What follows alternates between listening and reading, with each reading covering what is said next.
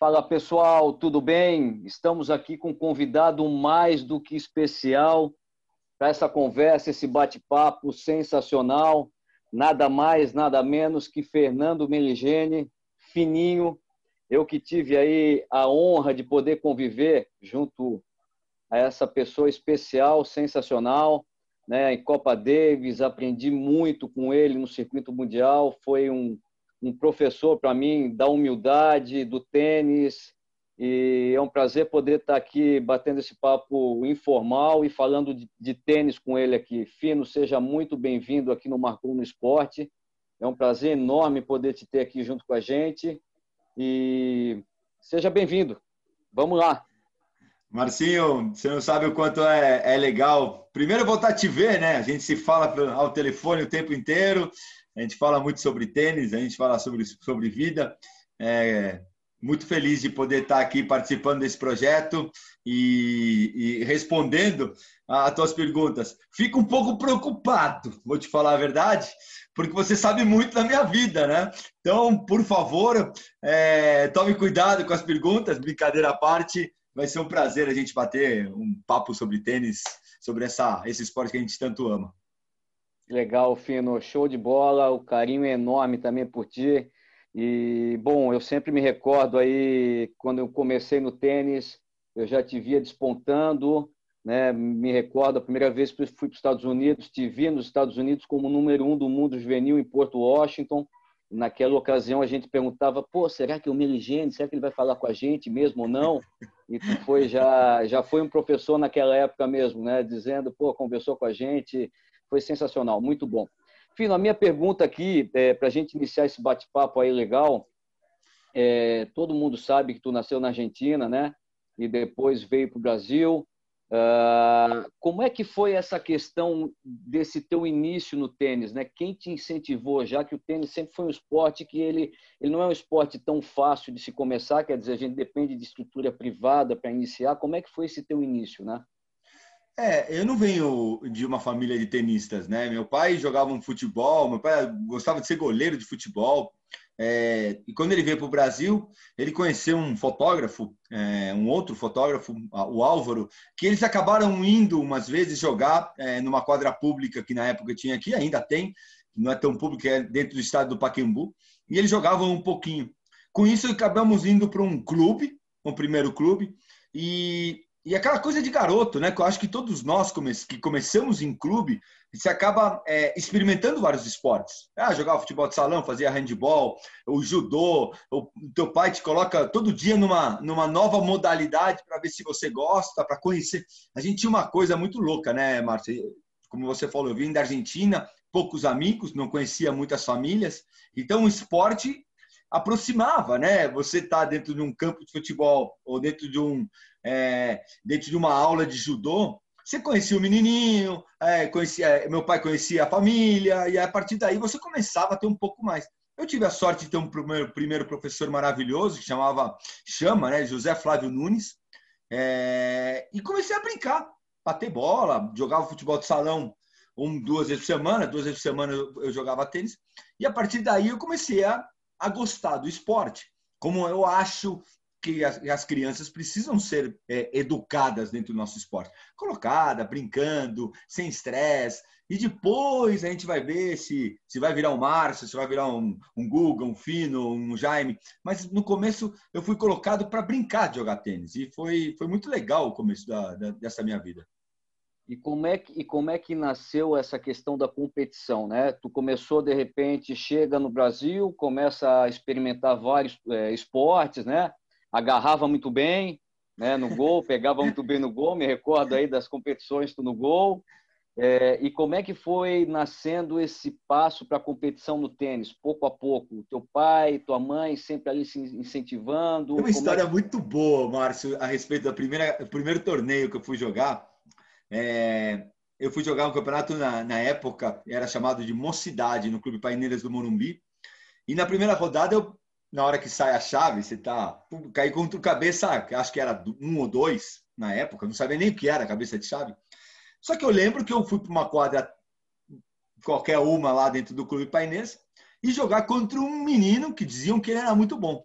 o menino era o Carlos Suete, o Litos, que a gente conhece muito bem de, de, de São Leopoldo, de, do, do, Rio Grande do Sul. É, e eu lembro que eu tomei 6-0, 6-0 em menos de 12 minutos, né? 20 minutos, tomei um 6-0, 6-0, absurdo. E, e, ficou uma coisa muito marcada na nossa família, que minha mãe foi conversar com a mãe do Litos quando acabou o jogo, e a mãe contava que que ele viajava o Brasil inteiro, que ele jogava os campeonatos pelo Brasil inteiro, e meu era o meu primeiro torneio. E eu lembro minha mãe voltando para casa falando: Osvaldo, conheci uma madre muito louca, muito louca. Deixava o menino de 10 anos viajar o Brasil inteiro para viajar e jogar torneio de tênis. Não é louca, não é louca. Como? Nós ponemos o jogador para jogar aí no Brasil, em São Paulo, e ela joga o Brasil inteiro. Falou até que já foi para fora do país. Para minha mãe é uma loucura. Coitada, né? Meses depois estava a gente lá, né? Indo viajar para todos os lugares, normal. Então, é, eu fui colocado no, no, nos campeonatos é, de uma maneira muito legal, que, que era para o garoto aprender a competir.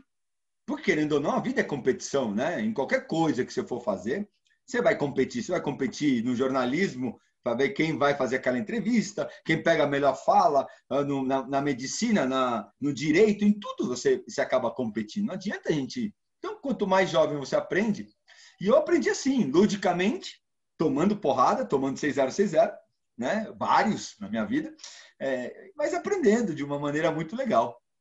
E, mas que bom, né? É, é, isso, isso é uma lição para todo mundo, né? É, iniciar de repente tomando mas persistindo, persistindo. Isso talvez seja uma das, uma, uma das características muito fortes do povo argentino, né? É, que é aguerrido, é aquele povo que, que sempre batalhou muito pelos seus ideais.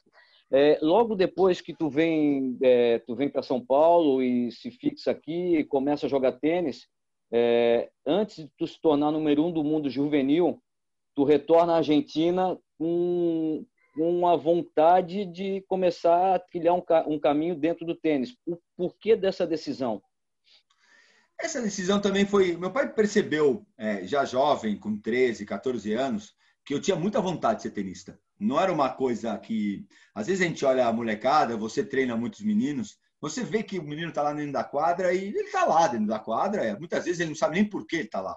Tem outros meninos que você olha no, no um olhar é, que é o olhar que você tinha quando você jogava. Eu te conheci muito jovem e dava para perceber que era o que você queria. Você amava, você ama o tênis. Então, é uma maneira diferente de encarar. Eu acho que os técnicos e os pais conseguem ver isso, como teu pai também viu isso em você, tua mãe também. Então, meu pai, quando percebeu isso, por meu pai ser um autodidata, meu pai parou de estudar na quinta série. Meu pai foi um dos melhores fotógrafos do Brasil, incrível fotógrafo. Só que ele, ele, ele correu atrás de, um, de uma possibilidade. Então, o estudo para ele era super importante, só que o sonho pessoal era mais. Aí você me pergunta, tá certo isso? Não sei. Você vai fazer isso com teu filho? Não, provavelmente, né? A gente tem uma visão. É, às vezes eu olho e falo, meu, meu pai foi muito corajoso né? Eu com 15 anos, oitava, acabei a oitava série, né? Eu ia entrar no primeiro ano do, do, colegial e meu pai me deu um ano na Argentina. Ah, você quer jogar tênis? Beleza. Eu faço uma, um acordo com você. Vai para a Argentina treinar, que é o melhor centro de treinamento do mundo hoje em dia, onde está saindo um monte de jogador. Vai lá ver se você gosta mesmo. Vai comer o pão, né? aquela, aquela coisa de sofrer mesmo no treinamento. E eu fui. Ele achou que eu ia falar, não, veja bem, eu quero ficar na classe média do Brasil, né? E eu não, falei, beleza, fui. Sofri pra caramba, Marcinho. Você sabe disso, você sabe da história. É. Chorava pra caramba, ligava pra casa e meu pai falava: se você voltar, não tem problema nenhum, mas vem trabalhar comigo. E ali foi onde eu realmente juntei a vontade que eu tinha de jogar tênis com a consciência do que era o esporte e do que demandava isso. Que eu acho que esse é o grande problema. Ah, eu quero ser médico. Mas você sabe o que é ser médico? Ah, eu quero ser, porque eu, quero, eu gosto de branco, eu quero me vestir de branco, ou quero ser advogado. Pô, eu quero ir lá e num, na frente do juiz. Tá, mas você sabe tudo que você tem que estudar? Ou quanto você tem que saber de lei? É, não, não sei. E esse eu acho que é um problema. Eu, na Argentina, jogaram na minha cara o que era. Sentiu então isso. isso me ajudou muito, porque a partir daí eu tive certeza absoluta que era isso que eu queria. Sim. É, eu acho aí tem um fato até é, legal dessa questão do saque, né? Um dia que estava treinando ali do saque, que conta para gente mais ou menos o que, que é esse perfil argentino, como é que foi essa esse fato aí que aconteceu. É, que demonstra o treinamento Argentina sempre tá foi falando. muito duro, né? O treino, o treino na Argentina sempre foi muito duro e, e tem uma palavra na Argentina que que, que é determinante dentro da, do treino, né? Que é a hierarquia. A hierarquia, o, o, treinador, não importa quanto você paga, se você ganha de graça o treinamento, se você paga meia bolsa, quem manda no treino é o treinador e ele deixa claro isso e, e você pode ser filho do presidente, ele vai te mandar embora, né? É, é muito louco isso e muito legal. Então, é, eles, eles, eles sempre estão te desafiando na Argentina. E não tem muito aquela, ai, tadinho, ai, será? Será que eu vou colocar ele? Como não existe o paternalismo muito lá, o paternalismo é menor, não tem aquela coisa do pai querer se meter. Então, quem manda é o técnico, o segundo que manda é o jogador e o terceiro é a família que está lá para dar o suporte. Então, eles vão te colocando em situações. Né? E, e essa situação que você colocou é, era uma situação de, de, de, final de treino, duas horas e meia de, de treino em um calor absurdo, Argentina em, em, dezembro, muito parecido aí em Floripa, é, calor aquele de machucar mesmo. E quando está acabando o treino, o, o, treinador junta todas as quadras, eram cinco quadras que tinham lá na, na, academia, ele juntou todo mundo, eram uns 20 moleques, 15 moleques, todo mundo na mesma vários níveis de jogadores, e ele chega e fala, ó, cesto de bola, e falou, ó, agora para ir almoçar, tem que acertar 10 primeiros saques seguidos. Ah, conseguiu acertar? Primeiro saque, 10 seguidos, errou, volta para o zero, vai tomar banho e pode subir na marquise e ir almoçar. Beleza. Até aí todo mundo fala, ah, beleza, né? Vai lá, entra o primeiro e pá, pá, pá, quatro, cinco, pum, erra, pum, volta pro fim da fila. Vem o outro, pum, pum, pum, pum, acaba. Putz, já saiu o primeiro. Ah, sobraram 14. E assim foi indo. Né? Os duas filas, a galera fazendo, indo, indo, indo. 15, 12, 10, 8, 5, 4, vão, vão, vão sobrando. E o tempo vai passando. E a galera que ia tomando banho, ia tomar banho, almoçar, já começava a pedir o almoço, que é aquele almoço rápido para as duas, daqui a duas horas você treinar de novo. Tá sentindo cheiro. Lá. É, e a galera tirando dando aquela buzinada, que é normal. E eu ficando. Ficando, ficando, ficando. Quinto, aí você começa a suar frio, porque além do, do sacar mal, tem o lado do ego ali. Porra, o Márcio, o João, o Cláudio, todo mundo indo e eu. E aí eu fico, fico, fico. Quando ficam três, eu vejo que o, o técnico começa a já gesticular. Quando o terceiro sai, e ficou eu e um outro menino, ele chama todo mundo. Tinha gente que estava no meio da comida, ele manda parar comer, e todo mundo para dentro da quadra. Todo mundo vai para dentro da quadra, ele pede para todo mundo torcer, e é uma puta vergonha, é, querendo morrer, querendo quebrar tudo. Vamos, vamos, vamos. O garoto vai lá e, e acaba. Nessa hora, bate aquele desespero, né? Fica olhando, aquela vontade de chorar, 15 anos de idade na cabeça. Eu pego a bola assim e começo a pensar em dar para o técnico. E eu olho para a cara dele, típica de técnico, que você deve ter feito um monte de vezes para o teu garoto. É. Ele olha com uma cara de desprezo, uma cara de decepção para mim. Eu recolho e vou sacar. Saco mais uma meia hora, 40 minutos. Já estava quase empurrando o saque assim, né? Até que eu consigo acabar. Aí nessa hora ele muito malandramente, fala assim: putz, quem é que ganhou mesmo? Tipo, esquece quem ganhou, quem foi o primeiro, né? Aí vem o garotão fala: não, fui Jó, sei quanto. Fui Jó que terminei para ele: jogané, jogané. Aí ele fala: você não ganhou nada. Você fez a única coisa que deveria ter sido feita: acertar o saque. Quem ganhou foi o Fernando, que não desistiu, que não abandonou, que lutou contra os seus demônios, lutou contra o seu ego, lutou contra todos vocês, lutou contra o professor que estava lá olhando, pô, se não acerta 10 saques seguidos, e ele, para mim, o campeão foi o Fino. Foi o Fernando, na época não era o Fino, era o Fernando. E aí a galera bate o palmo, não sei quanto, e, eu, e a gente vai, é liberado para almoçar. Então foi uma grande lição naquele momento. Lição, né? Lição e um aprendizado gigantesco da persistência, né? Talvez isso traduza um pouco ou totalmente o que foi a tua carreira. E falando de tênis juvenil, Fino, é, tu se torna número um do mundo juvenil, né? Ah, e depois vem essa transição profissional. Eu ainda me recordo quando te vi jogando, se eu não me engano, no Transamérica, no teu início ali de, de carreira, estava chegando top 100, 90, né? Como é que foi essa, essa transição? Sair do tênis juvenil, né? É, vou, não vou, fico, o que, que eu vou fazer? Como é que foi essa coragem, essa determinação, até em família, com teus pais, né, em casa? Fernando, vamos, vamos, vamos, como é que foi isso? É, é difícil, né, Márcio? Você viveu isso, você sabe que é, você pode jogar muito bem juvenil. É, eu, tem dois caminhos do, do juvenil, né? Ou três. Tem o caminho que eu fiz, que você vai até o último torneio é, do, do juvenil para tentar pegar um ranking bom para depois entrar no profissional. Você tem um menino que não jogou tão bem no juvenil, nem apareceu muito, mas estava lá treinando e estava se formar, se formatando bem. E o cara quando entra no profissional ele entra também muito bem. E tem um menino que que que está mais perdido e que abandona o juvenil. É, no meu caso, é, eu acabei é, indo para o juvenil até o final.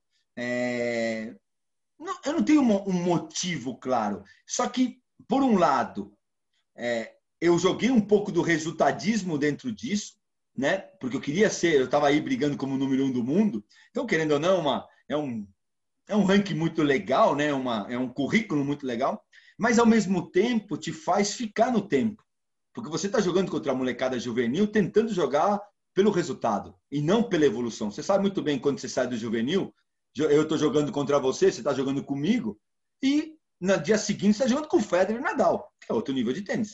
E é o mesmo circuito. Então, o que a gente precisa fazer é um, é um gap, é uma, uma, é, uma, é um pulo. Esse pulo eu não fiz. Então, eu fui muito bom juvenil, só que com muito problema técnico dentro da minha do meu tênis. Coração gigantesco, umas pernas absurdas, muita inteligência para jogar, só que muito buraco. Não sacava tão bem, não sabia olhar muito bem, minha esquerda era fraca. Então, é, quando eu entro no profissional, comecei a tomar porrada.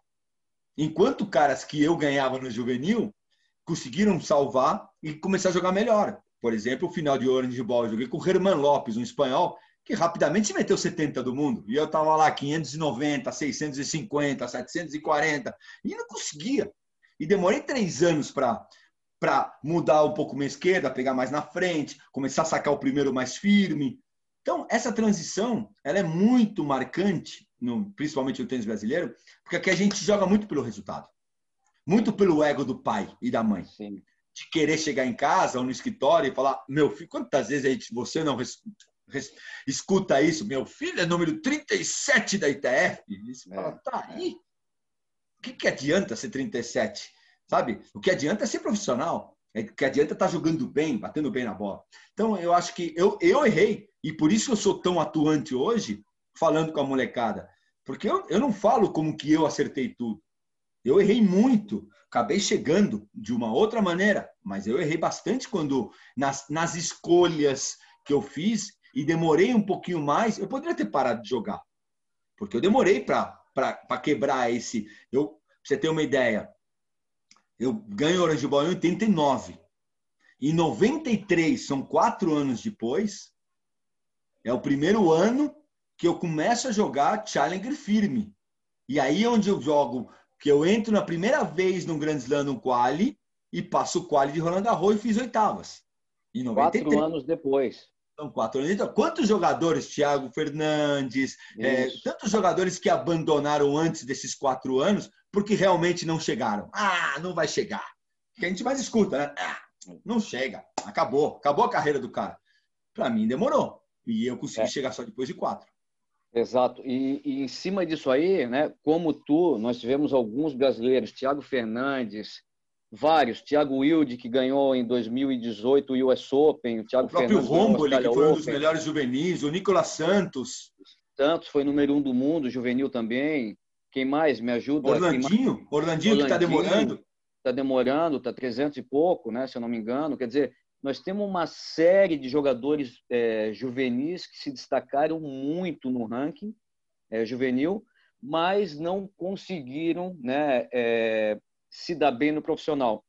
Tu pensa que de repente essa persistência que tu teve, né, desde aquela persistência que tu começou a jogar tênis, que tu jogou com litos e perdeu e perdeu e perdeu, e tu falou, mas eu vou seguir, e esses quatro anos do, do salto do juvenil para o profissional são determinantes para o tenista, desde que ele continue trabalhando, desde que ele continue pensando que ele tem que evoluir cada vez mais, como mesmo tu mencionou na questão da tua parte técnica, tu tinhas uma perna, um coração gigante, mas tem alguns buracos no jogo que tu foi corrigindo para poder chegar lá. Tu pensa que no, nós aqui no Brasil, o fator persistência ou de repente essa proteção que existe é um fator que não permite eles se darem tão bem no juvenil como no profissional? Márcio, Estou falando com uma pessoa aqui na minha frente, para quem não, não sabe, que fez direito e hoje é advogado também, além de grande técnico, certo? Você, quando entrou no direito, no advogado, você já virou o dono do. do é o cara, o cara mais importante dentro do, da advocacia do Brasil? Não. Você começou do zero, começou pá, pá, pá, pá, e vai, e vai, e vai. A mesma coisa no tênis. Você saiu e começou a ganhar de todo mundo? Ou foi. Eu acho que isso é uma escada, isso é uma escola. Né? É, o que eu vejo muitas vezes é que é, a pressão do pai, a pressão do, da, da, da, mídia, não sentido da mídia, das pessoas do lado, assim, os amigos, o cara, o cara é rotulado rapidamente. Então, pô, o Thiago Wilde ganhou o, o, o US Open juvenil, então ele vai ser um fenômeno. Acabou. O outro não ganhou nada de juvenil, ou demorou três anos para. O Thiago Fernandes jogou bem, mas demorou três, quatro anos para chegar. Ah, agora já não chega mais. Tem muito rótulo. E a carreira de um, de um atleta, a carreira de uma, de uma profissão mesmo, um médico, qualquer profissão, ela tem um tempo que você, você sabe disso. Você chega no circuito, você parece um, um alienado. Né? Pô, você não fala o idioma, você, os caras não te respeitam, os caras não treinam com você, os caras olham feio, sabe? Você tem todos, ainda ser sul-americano, a gente sabe muito bem como, como a, a turma trata sul-americano, que se puder chutar, chutar com nem cachorro bêbado, os caras chutam. Então, você demora para entender, para você criar uma, um grupo. Agora, você, eu, é, a gente acabou tendo, um, eu pela Argentina, muito pelos amigos argentinos, você pelo, por alguns, de repente a gente acabou te ajudando, você acaba tendo uma, uma influência de uma turma que acaba te deixando, te ajudando para treinar. Agora, tem dia de hoje, tá difícil para o cara entrar, para entrar no circuito. Os caras não olham. Você acha que, o, que os Zverevs da vida olham para você e falam, quer treinar comigo? Quer. Então, eu acho que o imediatismo bate muito rápido e não é tão fácil como imaginam ser tenista. Então demora Exato. um pouco e precisa persistir, Exato. precisa acreditar até o final. Sim. E, Fino, é, tu tens dois sobrinhos aí que vêm se destacando muito, né? É, é a Carol Meligene e o Felipe Meligene. O Felipe está jogando, acho que estava em Poznan, até onde a gente jogou. Não sei se chegou a, ir a Poznan jogar. Joguei Sim. também em Poznan, ele estava lá essa semana passada, ou ainda está lá. A Carol está jogando em Portugal, ganhou um jogo difícil hoje até, né? 7-5, 7-6, se eu não me engano. Isso Quer dizer, mesmo. eles estão fazendo a, a, a transição é, para o profissional, né? Já, já começaram a jogar, a Carol já teve aí uma, uma experiência boa no PAN, né? Tu foi campeão pan-americano em 2003, eu tive a honra de poder estar é, tá lá junto contigo naquela final memorável com o Rios, né? Que passou até recentemente na, na TV. Qual é o conselho que tu dá é, para os dois, sendo tio sendo família, tu procura dizer realmente a realidade, dizer o que, que tem que ser feito mesmo, ou tu é aquele tio, de repente, que passa um pouquinho a mão na cabeça e dá um tapinha na bunda depois? Eu vou te perguntar, o que, que você acha que me conhece bastante? Eu acho que a opção, a única opção que se tem é dar com a tábua de carne na bunda se não fizer bem feito. É a única. São dois, são dois jogadores totalmente diferentes, né? Carol, Carol muito parecida comigo, é, um pouco limitada tecnicamente, ou bastante limitada tecnicamente, com um coração absurdo, com uma vontade de ser tenista incrível, é, que apaixona. Apaixona, a paixão dela é, é a tua paixão e é a minha paixão, é, e, e com as dificuldades que a gente teve. O Felipe, um talento muito legal, joga um tênis absurdo, pode jogar um tênis muito bem. incrível, só que já com uma com uma tendência a, a, a, o ponto morto, ao, ao, ao, à lei do menor esforço, né? ao, ao não querer se doar. Então, é, a minha maneira de, de tratar os dois é totalmente diferente. O Felipe já a última vez, a última, uma das últimas vezes que ele fala direto comigo, fala, eu falei para ele que ele estava em estado terminal e que se ele continuasse, aí eu, eu olhei e falei, você, já viu uma pessoa doente com câncer, ou seja qual for a doença? Sim, sentiu. Você já viu que existe um estado terminal dessa doença? Sim, tio, sim. Esse é você no tênis. Vai ficar me olhando assim, tipo, esse tio tá louco. falei, cara, você vem de uma família que teus pais são professores de tênis, que não tem grana. Você tem todas as oportunidades da vida. Né? A confederação está te ajudando, você não está pagando treino nesse momento, lá na, na Espanha. E ainda você fica o tempo inteiro no celular dando risada e namorando, não sei quanto. Eu vou te falar, você vai voltar, você, nada contra, mas você vai acabar dando aula de tênis. Você não vai ser um bom jogador de tênis. Porque você pode continuar dando aula de tênis, como você dá aula, dá treino, e você foi um grande jogador de tênis. Agora, ele ia morrer 300 do mundo, 400, 500, 600 do mundo sem e ele, e ele é susto. E eu não tenho nenhum pudor. Nenhum pudor, principalmente no meu sobrinho, é a pessoa que eu vou falar o tempo inteiro que eu sou muito duro com ele, eu sei que eu sou e ele foge de mim o tempo inteiro. Ele fala muito pouco comigo em comparação com a Carol. Já a Carol, eu, eu dou muito duro nela não acreditar. Você sabe muito bem, Márcio, que não adianta você bater bem na bola, não adianta você ser um, um grande trabalhador na hora que você entra na quadra, você precisa acreditar, sabe? Você precisa. Você era um cara que, que era extremamente duro dentro de uma quadra de tênis. Você acreditava muito mais do que você jogava, né? Você jogava muito bem. Só que você era um cara que, por exemplo, passou por cima de mim aí em Floripa. Mas por quê? Porque você passa. E eu vinha numa puta fase, tinha acabado de chegar na final do, do, do Aberto do Brasil. Se você fosse um cara normal, ah, pô, que sacanagem, peguei o fino, pô, o cara tá na final de um ATP Tour na semana passada, tomei dois e dois. Seria normal. Você não, você falava, cara, desculpa, Fino, a gente é amigo, você é legal, você joga pra caramba, mas eu vou passar o carro em você. E você passou. Você passou, jogou muito e ganha. Eu acho que é isso que falta um pouco para Carol. Entendeu? Não que ela vai passar por cima, mas que a gente tem que acreditar que a gente é muito melhor do que a gente é. Né? Muitas Sim. vezes né? 4 a 4, 40 iguais, levanta a bola e fala, eu vou dar um ace. Sim. Não é, ai, se eu acertar, de repente, tomara. E é um pouco isso. Então, eu, hoje, hoje mesmo, eu falei com a Carol, comentando sobre o jogo, conversando. Ela fez 7-6, 4x1, 0-40. O que quer dizer isso? E ganhou 7-5. O que quer dizer isso? Outra vez não acreditou. Você acha que eu vou falar, não, Carol, tudo bem, faz parte? Faz parte não. Mete a bola dentro, faz a menina enterrar. A menina já estava indo embora. Por que, que você trouxe ela de volta? E essa é a, é a minha participação com eles. Perfeito, perfeito, Fino. Que legal escutar isso aí. É, bom, tu jogou todos os níveis, foi 25 do mundo na TP de simples, de dupla chegou a 34. 34, quer dizer, uma carreira sensacional, brilhante, né?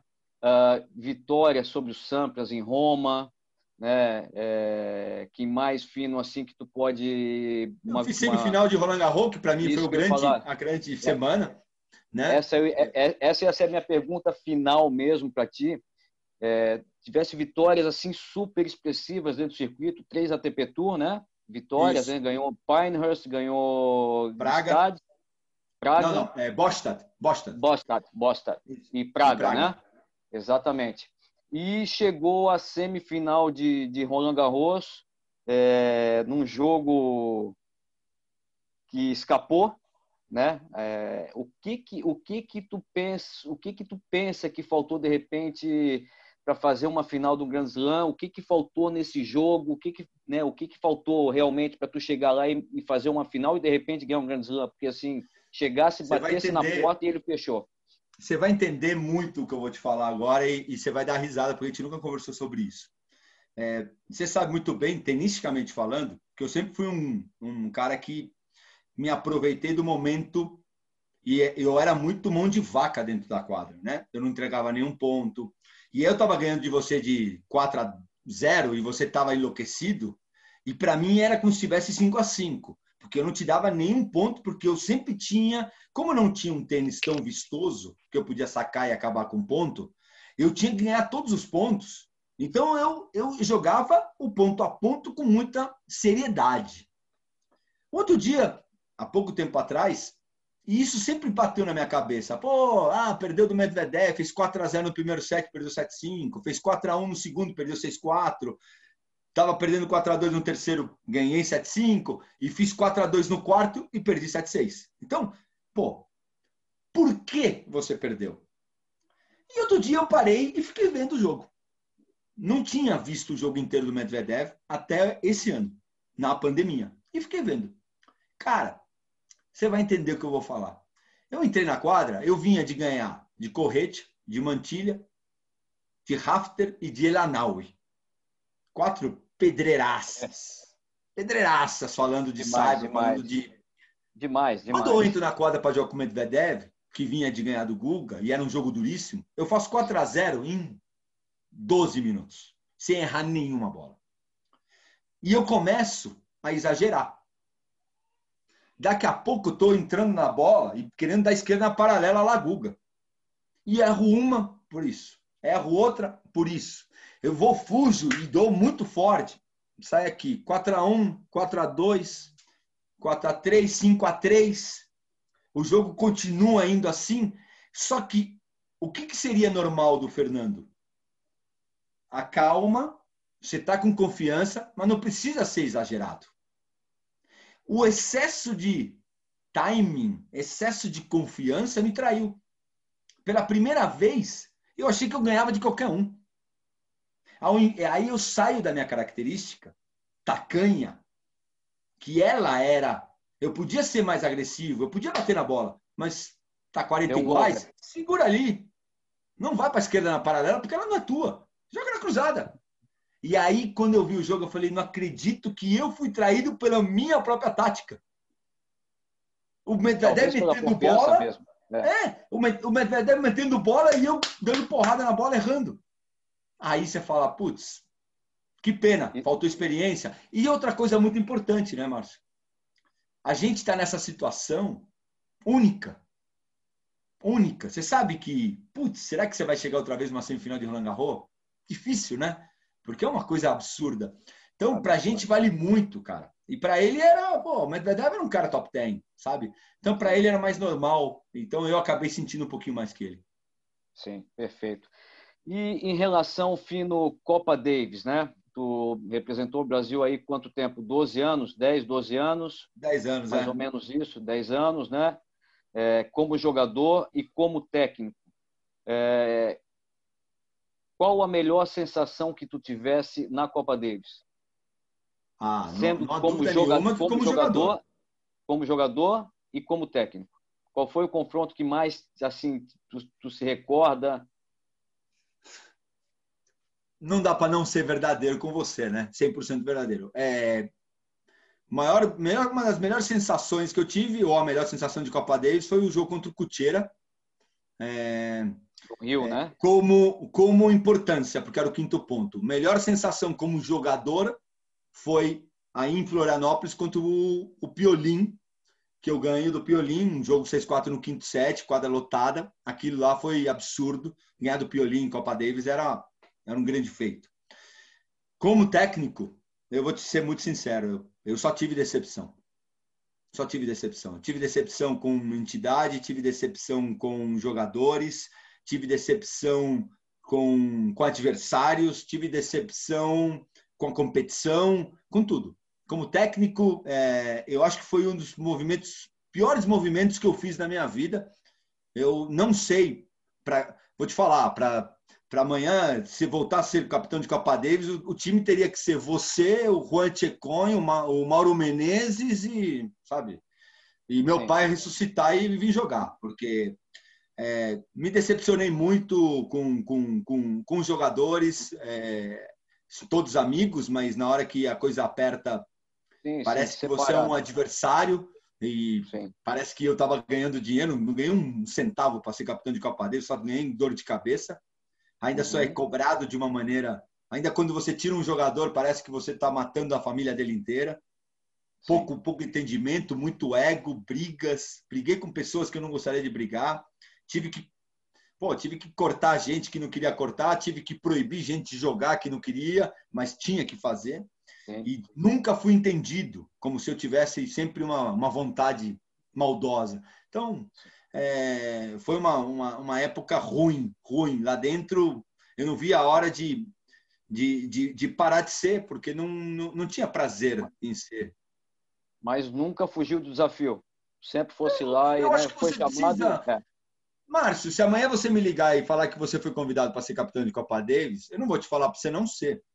Eu acho que a gente está aqui para aprender, para a gente conhecer, é, e cada um vai ter uma experiência diferente. Né? Eu posso falar isso depois de ter vivido. No momento que eu estava naquilo, eu estava achando que, não, eu vou resolver. Aí eu brigava com um e falava, não, ah, tá bom, aquele cara, você ganha, pô, mas... aí você tenta resolver. Só que depois que você sai e decide sair, você fala, putz, cara, não valeu a pena. Né? É, mas eu precisava passar por isso. Né? Eu acho que faz parte da, do, do, do, aprendizado de um. Pô, hoje está dentro do meu currículo e posso falar que muito dificilmente eu voltaria a ser, porque não realmente não gostei. Sim. Jogos Pan-Americanos de Santo Domingo. Eu, para quem não sabe aqui, para quem não sabe, eu, eu, eu fui junto com o Fino. Né? O Fino foi um, de, um dos que estendeu a mão para que eu tivesse junto com ele, junto com o Mauro Menezes, né? E foi talvez uma das experiências mais mais legais que eu tive na minha vida. Foi o último torneio também, depois para mim, né? E o que que o que que eu normalmente eu digo que foi uma, um, um filme com um final mais feliz que podia ter ter ocorrido. Até cheguei a a ver esse jogo novamente duas vezes aqui e o que aconteceu naquele jogo me fez lembrar de cada segundo que a gente estava vivendo ali junto contigo. O que, que foi essa sensação de fechar a tua carreira no tênis daquela forma fenomenal? Eu chamo fenomenal, né? Eu chamo fenomenal. Como é que foi essa essa sensação para ti, como pessoa, depois de chegar em casa, a gente sair para a Vila Pan-Americana, enfim, o que, que representou para ti esse final feliz? Putz, Márcio, você teve lá, você conviveu desde o primeiro segundo, desde o treinamento antes, e você sabia que eu não estava jogando o meu melhor tênis da vida naquele momento, estava acabando minha carreira. É, então você tem aquele, aquele dilema né, de parar de jogar e, e ao mesmo tempo querer parar bem. É, como você falou, é, eu consegui encontrar todas as forças e vocês foram muito responsáveis, você e o Mauro foram duas pessoas extremamente responsáveis por, por é, me injetar tanta energia, adrenalina, amor, carinho, né, que eu não, não larguei o osso em nenhum momento naquele jogo e estava para largar várias vezes, né? É, óbvio que, quente, que tem quente, muita tá? coisa minha, mas também tem muito da, de tudo que a gente viveu. Né? A gente viveu momentos incríveis lá, a gente curtiu pra caramba. A gente, cada, cada segundo era, era divertido na vila, fora da vila, no almoço, no jantar. Aqueles sanduichinhos que a gente levava para comer, aquela luta para fazer você jogar, que você estava com, com, dor no punho, infelizmente, se não a gente ganhava uma medalha na, na, dupla, a gente ia ganhar, a gente não ia perder para os uruguaios, para o Felder e para que até hoje ele me odeia, né? porque eu xinguei ele no jogo, né? é, mas a gente não ia perder para eles, com você com meio braço, que não conseguia nem dar slice, você conseguia, a gente quase ganhou né? É, então, aquilo para mim foi, foi incrível, mas eu acho que ele serviu muito mais. As pessoas olham só o lado tenístico, para mim serviu para a vida. Aquilo me serviu para a vida. Aquilo me serviu.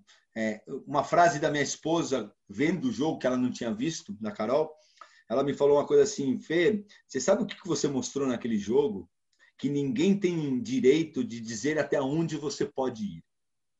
O Rios, o tempo inteiro, te cutucou, te olhou, te menosprezou. Né? Eu adoro o Marcelo, você também gosta dele, e não falo isso no, no, na, má, na má pessoa. Sim. Mas ele olhava para mim com a cara, tipo, já ganhei de você cinco vezes, vou ganhar a sexta, né? não vou perder para você. Ele menosprezou, tanto que tinha hora que ele fazia assim. Né? E eu consegui encontrar uma, uma, uma leitura que hoje eu vivo isso, com tudo que eu faço, quando o cara fala para mim não vai dar certo, eu dou risada. Porque pode não dar certo. Quando você falar para mim, cara, eu vou ser o melhor treinador do Brasil, o melhor advogado do mundo, o melhor. Eu não tenho o direito de olhar e falar, Márcio, não vai dar certo. Pode não dar certo. Só que ninguém tem direito de falar para você que você não vai chegar. Sabe? Quem imaginava que a gente ia ser próximo do 100 quando a gente era juvenil? Alguém imaginava que você ia jogar o tênis que você jogou? Jogar Monte Carlo, jogar Roland Garros, Australian Open. Alguém sabia? Alguém imaginava que você ia ser sabe, de principal de, de, de Australian Open? Não, não, desculpa, não. Só que um monte de cara olhou para você e falou: não, não vai, Marcos, você é ruim. Você é ruim. Você é ruim. E a, e a gente fez assim, ó. Beleza. Enquanto você fala que eu sou ruim, eu trabalho. Eu luto. E eu acho que esse é o, é o, é o grande ensinamento né, que, que eu ganhei lá, em, lá em Santo Domingo. E não consigo. As pessoas não deixam esquecer, porque ficou tão marcante né, aquele jogo que, que até hoje, qualquer coisa que eu faço, a pessoa volta nesse, nesse jogo. Não, foi bonito, foi sensacional. Me recordo como fosse hoje a chegada na, na Vila Pan-Americana. O, Brasil todo acompanhava esse jogo, o Brasil todo na Vila, acho que o Brasil todo aqui também no Brasil. Quer dizer, quando tu botou o pé naquela vila, o Brasil saiu de dentro dos apartamentos, debaixo de banco da terra, o pessoal te ergueu, foi sensacional, né? Então, o pessoal da Vela junto com a gente, Robert Scheidt, foi foi um presente realmente de Deus é, para finalizar a tua, tua carreira. Bom, finalizado, Fino, o teu, a tua toda, obviamente que a gente não tem tempo para poder conversar sobre tudo, mas finalizada essa tua época profissional, vem o Fino que se vê agora vendo para onde que ele ia caminhar, né? Quer dizer, hoje tu escreveu aí dois livros, é três. isso? São três, três. livros. É, faz clínica no país todo, fora, né? É, faz essa, esse bate-bola com o juvenil de forma voluntária, quer dizer, é, quem são as pessoas que, que têm essa audácia, entre aspas, de chamar, ter sido 25 do mundo e chamar um juvenil cada semana, né? ou um juvenil cada mês, para vir bater bola contigo aqui sem cobrar um centavo. Né? De total, total voluntário do tênis. Quer dizer, tens hoje o teu projeto também com que é o, é o Pro Experience, Pro Experience. né? Exatamente. Um curso online é um, de tênis. Um curso online de tênis. Quer dizer, a gente, a gente nota a tua dedicação, o teu envolvimento com o tênis e como tu sempre fala que o teu pai sempre disse para ti, né? É, a gente tem que repassar o conhecimento para os outros. Não adianta a gente fechar o caixão e o conhecimento ficar guardado para mim. E o que eu vejo é tu fazendo isso com, com maestria mesmo, né? É, o que que te move a fazer tanta coisa boa pelo tênis até hoje? Eu não sei exatamente o que me move, Márcio. É, eu, eu, eu tenho esse ensinamento familiar é, que, que que foi colocado e eu entendi a, a, meu pai sempre foi muito assim, né? E eu acho que essa frase do meu pai ela, ela martela a minha cabeça o tempo inteiro, que a gente não tem o direito de, de morrer com todo o ensinamento dentro, que a gente tem obviamente que trabalhar e, e, e ganhar nossa vida, mas ao mesmo tempo a gente tem que doar muito do que a gente aprendeu. É, às vezes, não vou te mentir, que eu não sei se às vezes eu sou um pouco bobo demais ou trouxa, porque muitas das pessoas que eu ajudo não não dão nem um pouco de valor, nem um pingo de valor, é, ou muitas vezes ficam pensando qual é o real a real vontade do Fernando. Quantas vezes eu não tive que responder se eu quero ser presidente da CBT, se eu quero um cargo político, e eu falo no dia que eu virar o presidente da CBT, você pode me internar que não tenho nenhuma intenção política, não gosto disso, você sabe disso, eu odeio o lado Sim. político, é, mas é, é uma forma de retribuir. Eu aprendi que é, é engraçado que uma, eu falo muito desse episódio do meu pai e tem um outro episódio que me chama muita atenção, que lá atrás, um, depois de escrever o primeiro livro, que era um, um livro é, das minhas histórias, antes de começar a fazer escrever mais e fazer o bate-bola e todas essas coisas e dar mais para o tênis, eu fui uma vez para Bariloche com minha família e eu entrei numa livraria. A Carol queria comprar um, uns textos em livros de que virariam peças, né? Na, na Argentina muito o teatro é muito forte. Minha esposa é atriz, você sabe. E ela uhum. queria comprar uns textos. Enquanto ela estava lá remexendo todos os textos dos melhores textos argentinos para ver se ela podia trazer um texto para o Brasil. Eu fui para o lado do esporte para ver o que, que tinha. Quando eu vi, eu comecei a tirar um, dois, três, quatro, cinco. Na hora, de repente, numa livraria desse tamanho em Bariloche, tinham dez livros de tênis. Tinha a final do Gaudio Concória, tinha um livro da história do Del Potro, tinha um livro da história do Vilas, tinha um livro do Nabaldian, tinha um livro sobre técnica, um livro sobre o lado físico, tinha um livro sobre nutrição. Cara, tudo. Aí eu olhei e falei, cara, você vai no Brasil, o que, que você acha? No máximo, a biografia né, do americano, o livro do Brad Gilbert, né? E não tem nada. É. Falei, eu acho que está faltando literatura, está faltando. Ah, e aí vem o lado negativo que a gente falava na resposta anterior. Ah, mas no Brasil ninguém lê. É verdade, ninguém lê. Só que se ninguém fizer, ninguém vai ler. Então a gente. Eu comecei a pensar muito na entrega da, da, da informação.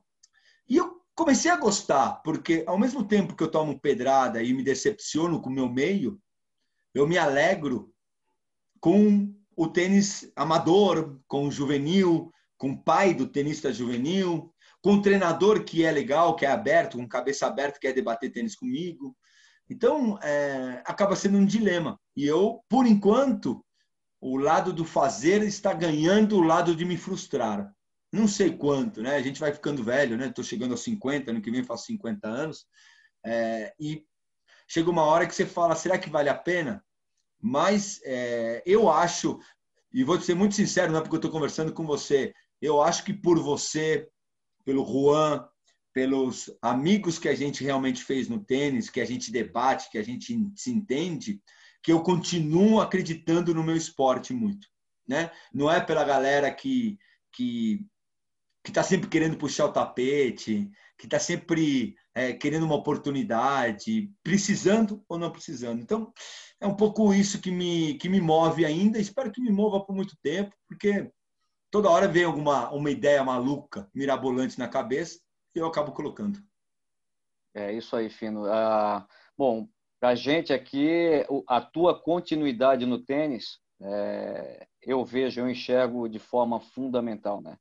É, eu acompanho teus posts, eu acompanho diariamente o que tu fala e o que tu fala de verdade. Eu estou o tempo todo acompanhando. Eu acho que assim esse teu envolvimento com tênis é, é fundamental, é um combustível que, que me mantém também vivo, né? me fazendo pensar, não só na época que tu jogava também, quer dizer, eu te assistia jogar a tua batalha, a tua, a tua, a tua guerra, né? E a tua humildade. Eu me recordo quando eu fiquei um ano em São Paulo, o quanto generoso tu foi comigo né? Eu não, praticamente bem muito muito abaixo de Tito, passava na minha casa para me pegar, para me levar para treinar, enfim.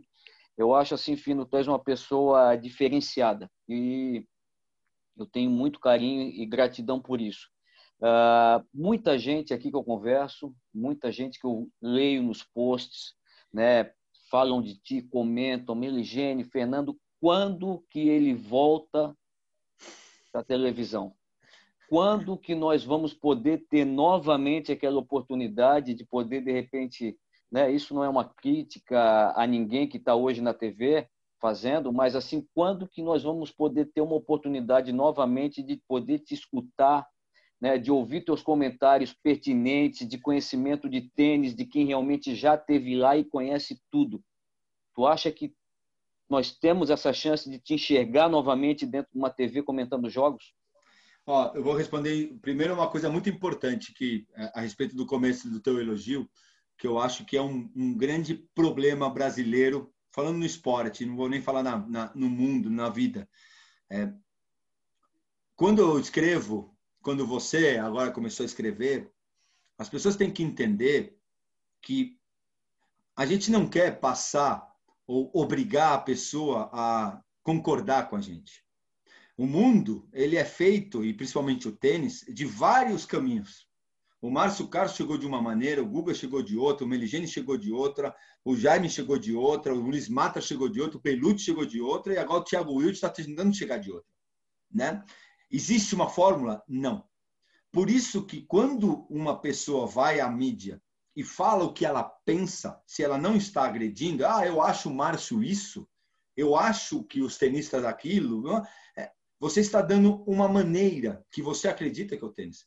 A gente está combatendo o lado errado. Ao invés de a gente pegar as coisas importantes que essa, essa tese, e você sabendo disso no direito, tem uma tese ali. Você vai ir atrás dela ou não? Você acredita nela ou não? Eu acho que isso está faltando. Deixa falar. A única coisa que você tem que fazer é não seguir. Não segue no Twitter, no Instagram, né? não, não, não, não lê. O cara, ah, o Meligene vai falar, putz, não acredito no que ele fala. Pum, deleta. Mas você não precisa derrubar. Você não precisa destruir. Deixa fazer, porque é mais gente fazendo. Né? A não ser quando é para o lado ruim. Sobre televisão, Marcinho, eu amo televisão. É, eu estou na televisão há já quase sei lá, 12 anos, 13 anos, bastante tempo, 15 anos, com poucos intervalos, alguns intervalos. E acabei saindo da televisão dos comentários porque realmente eu fui mandado embora e não tenho vergonha nenhuma. É outra coisa que as pessoas ficam, nossa, você fala que foi mandado embora. Fui, qual é o problema? Fui. Teve um cara olhando para mim e falou, ah, não vou te pagar mais, não, não quero mais você. E fui embora, na época da ESPN. A ESPN está tá comprando todos os direitos para o ano que vem, começar todo mundo a falar que eu vou voltar, que eu vou voltar.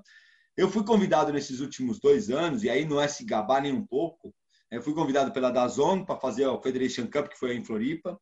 Eu fui convidado pela, pela Sport TV para fazer o Rio Open e a Olimpíada desse ano, que acabou não tendo, mas eu fui convidado, recebi uma proposta. Fui convidado pela Band Esportes para voltar é, e não aceitei. E todo mundo eu não aceitei. E aí você me pergunta, por quê? Porque você é só ESPN? Não, muito pelo contrário. Eu sou uma pessoa que posso trabalhar em qualquer lugar. Só que eu para voltar para a televisão, eu quero um projeto. Mas um projeto, ah, mas você quer ganhar milhões? Não, eu quero um projeto.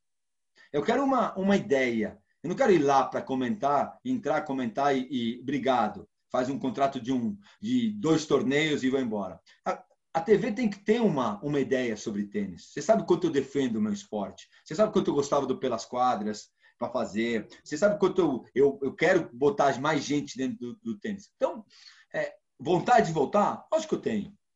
Bem, mas só, mas só que eu quero voltar bem. Eu quero voltar com, com coerência. E não para ir lá ganhar meu dinheiro e, e falar: ah, tá bom, o Fernando foi contratado para fazer o US Open, vai ganhar tanto.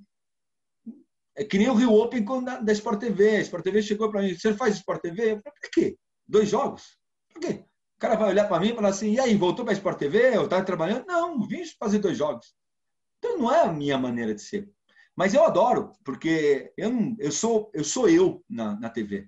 Eu olho o jogo e começo a comentar e dá vontade de cantar canto. E se o cara quer desligar ou baixar o volume, eu sei que tem muita gente que não gosta, e faz parte. E acho que isso falta um pouco também na TV. Está muito quadradinho, né? Gente, todo mundo jogando igual, comentando igual, narrando igual. Eu e Nardini, a gente acabou fazendo uma, uma parceria muito legal, né?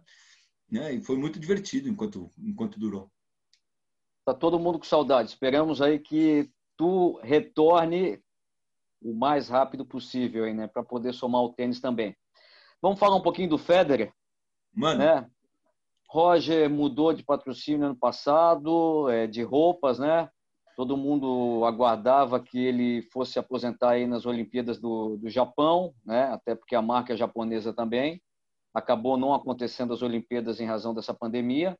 Ele fez uma cirurgia no joelho mas ele já anunciou que a aposentadoria está tá perto de acontecer com 39 anos de idade. É, uma pergunta: tu acha que ele joga mais um ano ainda, ano que vem? E nesse decorrer do tempo, né, na, na, na época que a gente jogava ainda, se falava em jogar tênis até 31, 32 anos. E hoje a gente está vendo o pessoal aí se estendendo muito mais, né? Quer dizer, o Federer é competitivo, quarto do mundo com 39 anos. Nadal já passando os 30 também, quer dizer, até onde a gente pode ir? É, eu, eu acho que o, o Federer está tá muito linkado a dois, a, a, dois pilares. Primeiro, a Olimpíada, que seria um sonho para ele ganhar a Olimpíada, é, e ele tem grandes chances, obviamente, quadra rápida, e, e é um campeonato em melhor de três sets, é, é onde ele pode realmente ganhar. Então, eu acho que ele, ele gostaria de encerrar a carreira com, com ouro olímpico. É, eu acho que ele está. E a outra coisa que, para mim, e você sabe muito bem no meio do circuito, o, o tênis a quantidade de Grand Slam, de vitórias em Grand Slam, conta muito para o maior de todos os tempos.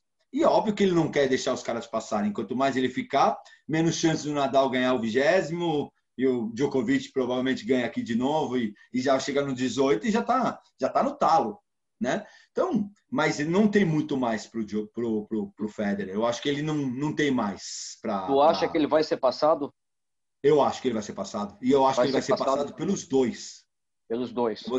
Eu acho que ele vai acabar sendo passado pelos dois, por incrível que pareça, porque o Nadal pode ganhar Roland Garros esse ano e empatar, e ainda vai ter mais um ou dois anos ainda de, de tênis, eu acho, tranquilos. E aí, uhum. mais um Roland Garros não é nenhuma loucura pensar em ele ganhar, ele pode ganhar a Austrália, pode ganhar outra coisa. E o Djoko, a não ser que alguma coisa apareça na cabeça dele, o Djoko ainda, o Djoko pode chegar a 25. Porque se parar Nadal e, e você vê esse campeonato, quem vai ganhar dele? Ele vai perder dele. Porque eu não vejo o time podendo ganhar dele, a não ser um dia totalmente iluminado. Mas chega numa final contra o Djoko, é muito difícil ganhar dele. Né? Então, tu eu acha... acho que muito difícil.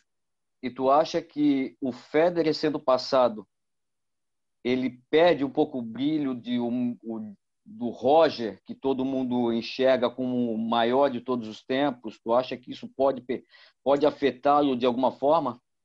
Essa, essa é a discussão, né, Márcio? Vai muito do, do que é o maior, o maior jogador para você, que pode ser diferente do que é para mim. Né? Eu, particularmente, eu quando o eu não vou comparar o Roger Federer ao Fernando Meligeni, quem foi maior, óbvio que é o Roger, né? Não tem não tem comparação. Mas quando você está falando de um Grand Slam a mais, ou uma semana a mais, ou um quando eles estão que há uma dúvida, onde para mim é o, é o, voto de voto que vai fazer a, a diferença, o extra quadra. Para mim, o que o que faz o maior de todos os tempos não é só o cara ganhar os campeonatos. É quanto que ele ajudou o esporte, quanto que ele revolucionou, quanto que ele trouxe de importância, quanto que ele trouxe de gente para jogar, quanto que meninos se enlouqueceram, quanto que ele lotou de quadra. Eu acho que o, o, o por exemplo, o Joko, que tanto tem essa discussão, as pessoas acham que eu não gosto do Joko, pelo amor de Deus, não tenho nada contra, nem conheço, como eu vou não gostar do Joko se eu não conheço o cara. É, eu acho que para ele virar o maior de todos os tempos, ele vai ter que ganhar 25 Grand Slams, ele vai ter que ganhar mais, ter mais semanas número um do mundo do que o Federer, mais número de torneios do que o Federer. E aí, né, tudo bem, ele não é tão querido, mas ele, pô, passou por cima, né? Então, é, é meio como o Sampras e o, e o, e o Federer. Se seus, dava para segurar o Sampras como o melhor de todos os tempos, até um ganhou 14, outro ganhou 20. Sim. Ganhou todas as quadras. Aí, putz, desculpa, cara. Não dá. É muito Sim. diferente. Enquanto Sim. isso, os dois poderiam lutar e poderia ter dúvida. Eu acho que é isso que vai acontecer com o Djoko, por exemplo. É, e uma das batalhas do Djokovic, né, especialmente, é esse reconhecimento que ele, ele sente que ele não tem, né? Apesar de ser o número um do mundo e estar tá aí jogando, ele não se sente tão querido e tão reconhecido como é o Federer e o Nadal. É, nessa semana, Fino, aconteceu um fato inédito até, né, é, que já estava já tentando acontecer desde 2018 por iniciativa de Djokovic. Né, ele hoje, ele era até ontem o presidente do conselho dos jogadores na ATP. Ele renunciou junto a esse conselho e ele fundou a Associação dos, ten, do, dos Tenistas Profissionais é a, a PTA, né? Uhum. É, é, o que que o que que tu enxerga nessa situação? Tem alguma coisa a ver desse descontentamento dele com a ATP no sentido de que ele não é tão reconhecido como o Federer, que muitas vezes o pessoal reclama, pô, o Federer só joga no jogo da noite, né? Enfim, tem alguma coisa a ver com isso ou simplesmente ele busca realmente um, um maior reconhecimento para os jogadores junto a essa entidade? Eu acho, eu acho, Márcio, que tem muita coisa em jogo. Eu acho que o grande erro do, do Joko ele não não ser mais explícito do que ele está vivendo e o que, que ele quer. É, divergências com a ATP desde a nossa época a gente tem, a gente sempre está sempre brigando com a ATP e, e, pedindo mais coisa, e jogador é egoísta, a gente sabe disso, e, e é egocêntrico, e a gente sabe disso, e isso vai ser sempre. A primeira vez que um número um do mundo tem, tem uma levanta uma bandeira dessa, desse tamanho. Só que eu acho que ele está cometendo grandes erros. Né? Ele ele ele está pedindo coisas que todo mundo sabe o, o, o final dessa história, né? É, ele vai conseguir algumas coisas, é óbvio que se sempre consegue na na pressão, mas eu acho que é um momento péssimo para se pedir. A gente está vivendo em pandemia, onde você vê que é mais um pouquinho e o Open era cancelado, né? Ao PER ser é, diagnosticado com Covid, ele poderia ter passado para cinco, seis jogadores. Se tivesse passado para cinco, seis, era obrigado, era obrigado a parar o campeonato no meio. E isso pode acontecer ainda, porque a gente não sabe se o Manarino tá, se o Gasquet tá, e, e se, se isso não aumentou. E aí você vai, no momento onde está todo mundo tentando colocar o carro na pista, você vai tentar tirar o, uh, o problema. Eu acho que faltou sensibilidade, ele pode até ter. É, e, vamos, e vamos ser bem sinceros, né? aqui, que ninguém nos escute, está querendo ajudar os mais lá de baixo, me engana que eu gosto, né? Você já viu algum número um do mundo ajudar o cara de baixo? Eu ainda não vi. Não. De nenhum país. Né? Desculpa, não vi. Entrar lá na TP e o Pete Sampras olhava e falava: Não, coitado do Marshall Carson, he's not giving, he's not gonna have money, he need money. Ah, dá o, prize money para você. O Sampras se deu o prize money? Não, não, né? O Alhaga se deu? Não, não deu, né? Putz, que loucura. Então, essa história ah, que o Djokovic está querendo ajudar o 300 do mundo, não pode enganar um monte de gente, mas a grande declaração foi a do time nessa pandemia. Foi exatamente o que pensa um top 10. Pode até pensar um pouquinho diferente aqui. Ele, ele deixou claro: quer ganhar dinheiro? Ganha jogo. Eles pensam assim. Isso, é uma, isso a gente conviveu com 10 número 1 do mundo, a gente conviveu com 100 top 10. Então não, a gente não está sendo leviano. Então, a gente conviveu com os caras. Eu convivi com o Café Unicov. Você acha que o Café Unicov olhava para mim? O Hewitt olhava para mim? E para mim, para você e para todo mundo. Nunca olhou. Então, essa história, às vezes me cansa e você vê que eu brigo, às vezes, porque as pessoas é a mesma coisa que eu querer brigar de direito com você, sobre lei. Desculpa, você estudou, você virou advogado, eu não sei sobre lei. Posso até ler uma coisa assim, só que eu vou entender a metade. Né? Então, calma. Eu, eu não concordo. Não é que eu sou contra uma entidade, uma nova entidade. Não sou contra lutar pelos direitos do jogador. Pelo amor de Deus, lógico que sou a Sim. favor. Mas tem seus momentos e seus motivos.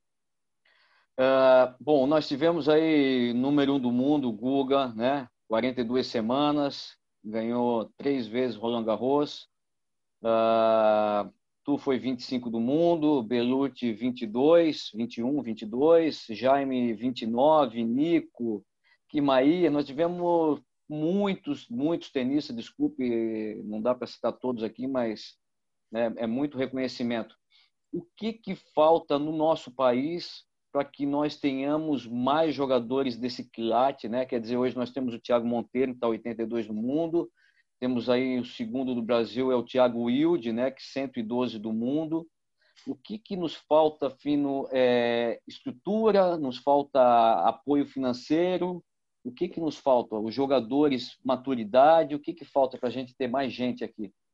Você sabe muito bem que para fazer um jogador, fazer um jogador não é, não é simples, né? Não é é, não, não existe uma fórmula para você fazer um jogador, existe o trabalho.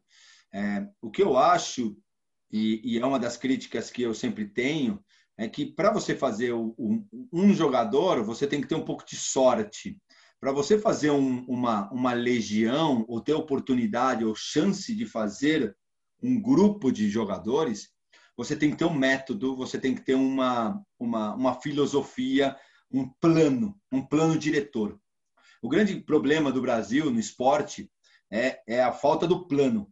A gente vai conseguindo, é, tirando o voleibol, que durante um tempo estava muito claro o que se fazia, do, da base até o profissionalismo, a grande maioria dos esportes, ele é jogado. Putz, apareceu o Márcio Castro, de onde ele é? Lá de Floripa, com quem ele treinava? Com o Joãozinho da Silva. Ah, tá bom, show, traz aqui, pum, vamos torcer para ele. É, Márcio, e aí, acabou, puto, o Márcio parou de jogar aí agora, o que, que a gente faz? que, que legado que ele deixou? Nenhum. Por quê? Porque não sabem como chegou, qual foi o trabalho. O que eu brigo, é, o, o, uma das coisas que eu mais brigo é, é o, o, menino hoje, a menina, mudou, mudaram muito a maneira de ser. E a gente continua fazendo tênis que nem a gente fazia quando você começou a jogar tênis, quando eu comecei a jogar tênis. O que, que mudou? Mudou um pouquinho o treino? Mudou um pouquinho a maneira de falar com o pai e com o jogador? Mas, sabe, o mundo está revolucionando o tênis e a gente continua. Naquela, nossos torneios são iguais, a estrutura é igual, a gente continua brigando por um sem treinamento, os melhores técnicos do Brasil vão embora ou viram advogados, sabe? E a gente não ajuda. E a gente continua achando que um cara que conversa bem é um bom treinador, sabe? Então, é, eu acho que, que, que, a gente precisa, é, de uma vez por toda, encontrar uma fórmula, encontrar uma, um plano. E esse plano dando certo ou dando errado, é como eu estou fazendo várias alusões sobre o direito, porque eu sei que você sabe, as pessoas sabem que você acabou estudando. Pô, você vai defender uma pessoa, você sabe como você vai defender a pessoa. Você tem começo, meio e fim. A gente não tem começo, meio e fim, não tem, a gente nunca teve. Não é uma crítica à CBT, à Federação Gaúcha, Catarinense Paulista. As pessoas, as pessoas são muito melindradas. Muito melindradas. O meu, a minha briga é com o Ministério, a minha briga é com o COB, lá em cima. Esses caras que têm que mudar com o esporte do Brasil. E embaixo ser obrigado a fazer o que eles estão mandando né? Porque a gente é, é, uma, é uma pirâmide. O esporte no Brasil é uma pirâmide. Não adianta você querer sozinho fazer esporte no Brasil, porque você não faz. Então, Sim. Eu acho que falta estrutura, mas estrutura pensada, não estrutura. Eu posso botar aí um treinamento absurdo na, em Florianópolis, mas se não tiver um plano, vai ter o 44 quadras ali, três técnicos maravilhosos e não vai sair jogador. Perfeitamente. Uh, dessa questão de técnicos, né, nós vimos aqui é, no Brasil, Fino, os ex-jogadores né, que tiveram uma experiência no circuito mundial, isso não é nenhuma, nenhum demérito para quem não jogou e que não possa, de repente, ser técnico de tênis, mas nós vemos assim que não tem tanto ex-jogadores é, dentro do circuito ajudando uma geração anterior, como, como é na Argentina, como é na Espanha, Quer dizer, nós vemos aí a Argentina, praticamente toda a minha geração trabalha com a geração anterior que está viajando, né? A gente vê quantos ex-tenistas que jogavam comigo que estão ajudando a geração anterior. A gente vê na Espanha a mesma situação. E no Brasil, a gente, eh, por exemplo, a gente vê alguns tenistas indo treinar na Argentina, a gente vê alguns tenistas indo para os Estados Unidos, outros estão na Espanha, e a gente vê que, que falta um pouco desse pessoal aqui no Brasil para poder movimentar o que, que tu acha, por que que tu acha que de repente os técnicos, né? Eu posso até dizer por mim, de repente, eu eu trabalho com tênis, mas também tenho que advogar, não consigo não consigo estar totalmente inserido no mercado como eu gostaria de estar também. O que que acontece? Por que que os ex-tenistas do Brasil não estão fomentando as gerações? Eu vou dividir em dois é, é, é, essa pergunta. Primeiro, é, eu, acho que eu faço uma meia-culpa e realmente os, os, os, grandes nomes do Brasil acabaram não entrando na quadra 100%. Ou porque escolheram outra, outra profissão, o Matar acabou indo para fora do, do tênis, o Mota também, o Climaíra acabou ficando, é, o Jaime foi embora do Brasil porque não deram oportunidade para ele. Eu acabei indo para eventos e, e, livros e televisão, e cada um vai para um lado onde se sente à vontade. É, poderia ter ajudado muito se a gente tivesse ficado mais, concordo plenamente, é, mas eu acho que o Brasil tem, tem, e a gente viveu isso e, e continua vivendo um pouco, das pessoas querendo rotular o que a gente tem que fazer. Eu acho que todos nós Márcio, você, eu, o André, o, seja quem for, Sareta, seja quem for o garoto, o ex-jogador, ele, ele pode ajudar de alguma maneira. O importante é saber como você quer ajudar. Né? Márcio, o que, que você quer aportar para o tênis brasileiro? Quanto que você consegue? Ah, eu consigo dar três semanas viajando pelo mundo, beleza? Fernando, cara, eu não estou afim de viajar, estou com dois filhos, não quero viajar o mundo, mas se você mandar um jogador para mim, eu treino ele. Ou se ele quiser me ligar, me liga. E eu posso, eu posso fazer palestra, eu posso fazer isso, eu dou de graça. Oh, Sareta, o que, que você faz? Eu faço isso. Ah, e a gente consegue pegar. Eu vou te fazer uma pergunta. Se eu não te convidar para. Tudo bem que você é meu amigo e você é cara de pau, mas né? Mas se eu não te convidar para entrar na minha casa, você vai vir entrar na minha casa? Não. Pergunta para mim quantos técnicos. Vamos dar o, o, o, o técnico, os jogadores de hoje. Thiago Monteiro é canhoto, certo? Joga muito parecido como eu jogava. Sim. Dá mais porrada na bola. Quantas vezes o técnico do, do, do Thiago, em todos os técnicos do Thiago, veio falar comigo sobre tênis? Ou me perguntar o que eu achava do Thiago? Nunca. Quantas vezes o, o técnico do Thiago Wilde me veio me falar? Como... Nenhuma vez. E assim eu vou dar do Orlando, de todo mundo. E eu, você sabe muito bem, se eu faço um bate-bola com um moleque juvenil, não, fala, não falaria com, com um jogador profissional? Eu ajudaria com o maior prazer. Agora, a gente não pode também, eu posso chegar e ligar para o técnico do Joãozinho, do Claudinho, do Marinho, para falar o que eu acho do garoto. Aí já é uma pitulância que eu, essa eu não tenho. Então, Sim. é isso. Também reclamar que o ex-jogador não participa, sendo que nunca abriram a porta, nunca convidaram para uma Copa Davis, agora começaram a convidar, mas passaram anos que eu parei de jogar e nunca fui convidado para ir numa Copa Davis. Você foi convidado? Não. Então, é, tem esse lado também que é muito importante. Quer Sim. pedir? Bate na porta do cara e pede. Fala, pô, Fino, dá valor. O que eu acho que está faltando no Brasil é dar o real valor. O valor, não é, ele não está linkado o valor a quanto custa. Valor é valor. O Márcio jogou bem tênis até esse nível. O Meligene jogou tênis. Pô, parabéns, Márcio, parabéns, Meligene. Que demais. Você como Ponto. Vamos falar de negócio? Vamos falar de negócio. Só que o, é, tá faltando um pouco disso. Trazer a gente para dentro. Não é a gente que tem que pedir para entrar. Né? Então, é Sim. um pouco isso. Por isso que eu acho que no, na Argentina é um outro caso à parte, porque não tem plano B, não tem televisão tão forte no tênis que paga tanto, não tem é, evento como tem aqui no Brasil, que o cara recebe para um evento. Então, o cara acaba indo para a quadra mesmo, porque é a única saída que ele tem. Fino, vamos aí quase no final aqui. A, a minha, minhas últimas perguntas. Uh, obviamente, nós estamos aqui na, nessa época de pandemia, é difícil planejar alguma coisa, mas o que que tu pensa é, no teu futuro? O que que tu pensa na tua caminhada pós-pandemia? Né? O que que tu vê de coisas positivas? O que que tu pode passar para a gente das tuas experiências para finalizando aqui o nosso bate-papo? Eu não, eu não planejo muito, Marcinho. Eu, eu, eu, eu vivo muito ponto a ponto, né? É, não fico pensando se a gente vai quebrar o saque do adversário ou não, ou vai ganhar o jogo, vai fazer semifinal de Roland Garros. É, o que eu vejo é, eu tento viver. Hoje eu vivo muito na, em função da minha família, sou muito família e, e tento viver o, com, com, intensidade. Quero ver a felicidade deles, quero ver a, a, felicidade da minha esposa. Adoraria ver minha esposa brilhando nos palcos e na, nos filmes do Brasil e tento ajudar ela. Então é, acabo me se eu precisar me submeter um pouco, vou me submeter, vou, vou, vou mudar de cidade se precisar de mudar de cidade. Isso eu já falei para ela que eu faria. Agora, no, no futuro, as coisas vão aparecendo, as coisas vão, vão virando. Você vê o curso que eu acabei de fazer, eu fiz porque me deu vontade e, e acabei fazendo. Os livros que eu escrevi, me deu vontade de escrever.